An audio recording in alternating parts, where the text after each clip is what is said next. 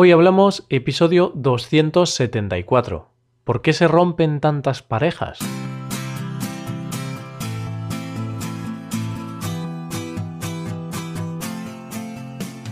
Bienvenido a Hoy Hablamos, el podcast para aprender español cada día. Ya lo sabes, publicamos nuestro podcast de lunes a viernes. Puedes escucharlo en iTunes, Android o en nuestra página web hoyhablamos.com. Recuerda que si eres suscriptor, en nuestra web tienes disponible la transcripción completa del audio que estás escuchando y algunos ejercicios con los que practicar las expresiones o las palabras más difíciles de este episodio. Muy buenos días, querido amigo. ¿Qué tal va todo? Hace casi una semana desde que muchas parejas celebraron San Valentín, como Paco y su novia, por ejemplo. Eso está muy bien, amor a raudales, amor entre parejas de todos los rincones del mundo.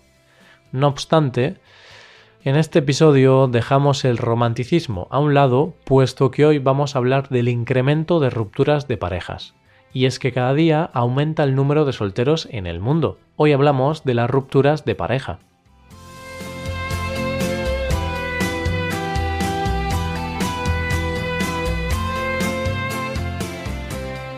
Como te acabo de decir, los solteros cada vez van ganando terreno.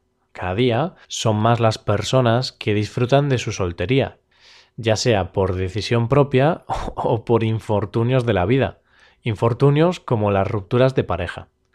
En España, más de 100.000 parejas se rompen cada año. La mayoría de ellas lo hacen antes de llegar al matrimonio. Eso sí, eso no significa que no haya divorcios. Los hay y muchos, cada vez más. De hecho, la última estadística disponible nos dice que hay un 61% de divorcios en España. Vamos, que estadísticamente es más probable que tu matrimonio vaya mal que bien. Ay, estamos acostumbrados a ver rupturas por todos lados. La vecina del quinto, el primo de Salamanca, Brad Pitt y Angelina Jolie. Vaya, aquí no se libra nadie. Las rupturas de pareja no entienden de edad, raza, género o religión. Hasta esas parejas que parecen irrompibles también lo son. Nos guste o no, el amor no es eterno, al menos no siempre. Decía una famosa canción de Rocío Jurado, una cantante andaluza de copla, la siguiente frase Se nos rompió el amor de tanto usarlo. Es una forma de decir que aunque quieras mucho a otra persona, el desgaste y la rutina al final tienen más fuerza que el amor. Y eso es lo que muchas parejas pueden pensar. Sea de tanto usarlo o no, las rupturas de pareja están a la orden del día. Las razones varían de una pareja a otra. Cada pareja tiene sus razones para llegar a ese punto, para poner fin a su relación.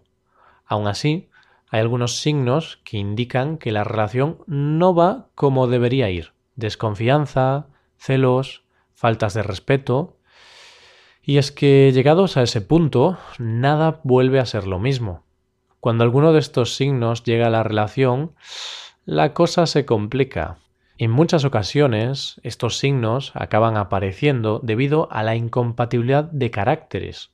Cuando dos personas son muy distintas, pueden pasar dos cosas. Uno, que los dos miembros de la pareja se complementen a la perfección, es decir, que cada uno aporte lo que el otro no tiene, o dos, que se lleven como el perro y el gato. Yo creo que es más normal que pase lo segundo. ¿Para qué os voy a engañar?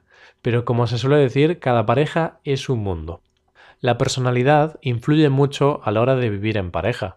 La incompatibilidad de caracteres es algo a lo que tenemos que prestar más atención al comienzo de la relación, cuando todo parece maravilloso y no podemos ver las cosas negativas o simplemente las cosas que no pegan con nosotros. ¿Qué le vamos a hacer? Los humanos somos así.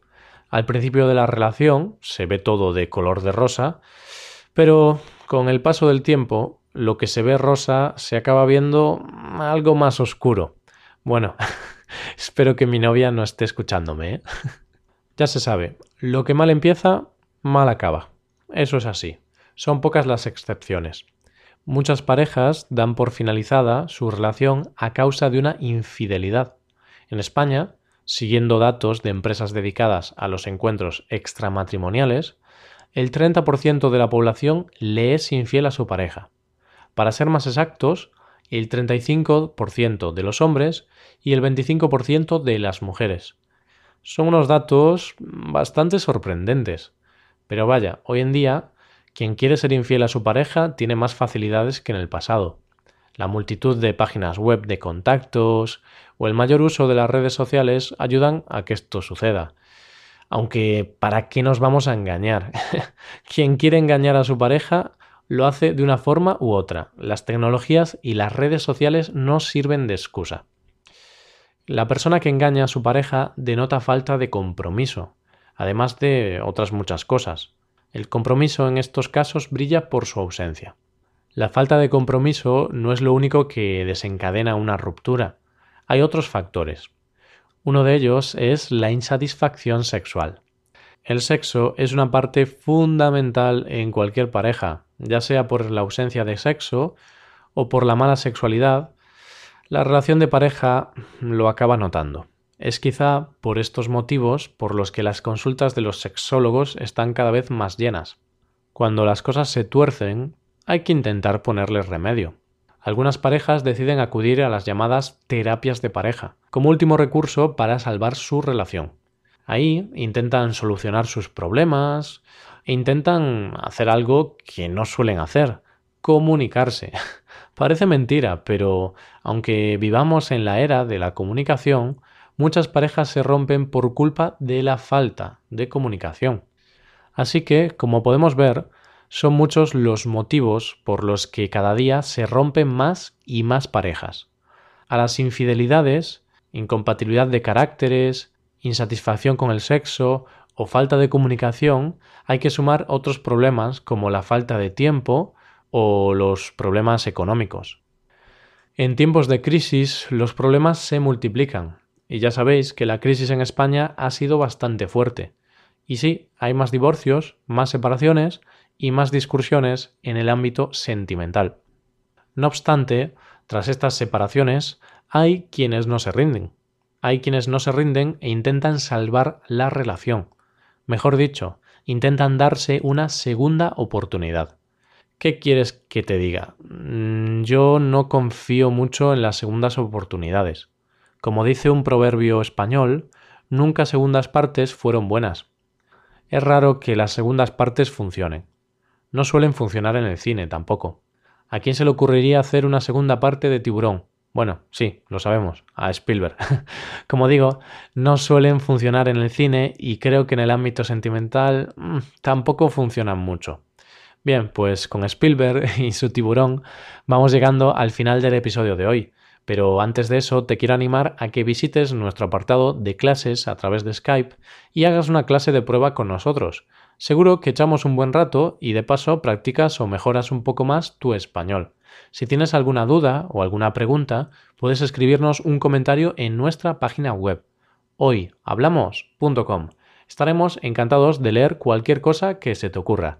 Y aquí acabamos. Muchas gracias por escucharnos. Mañana volvemos con un nuevo episodio de Expresiones Españolas. Pasa un buen día. Hasta mañana.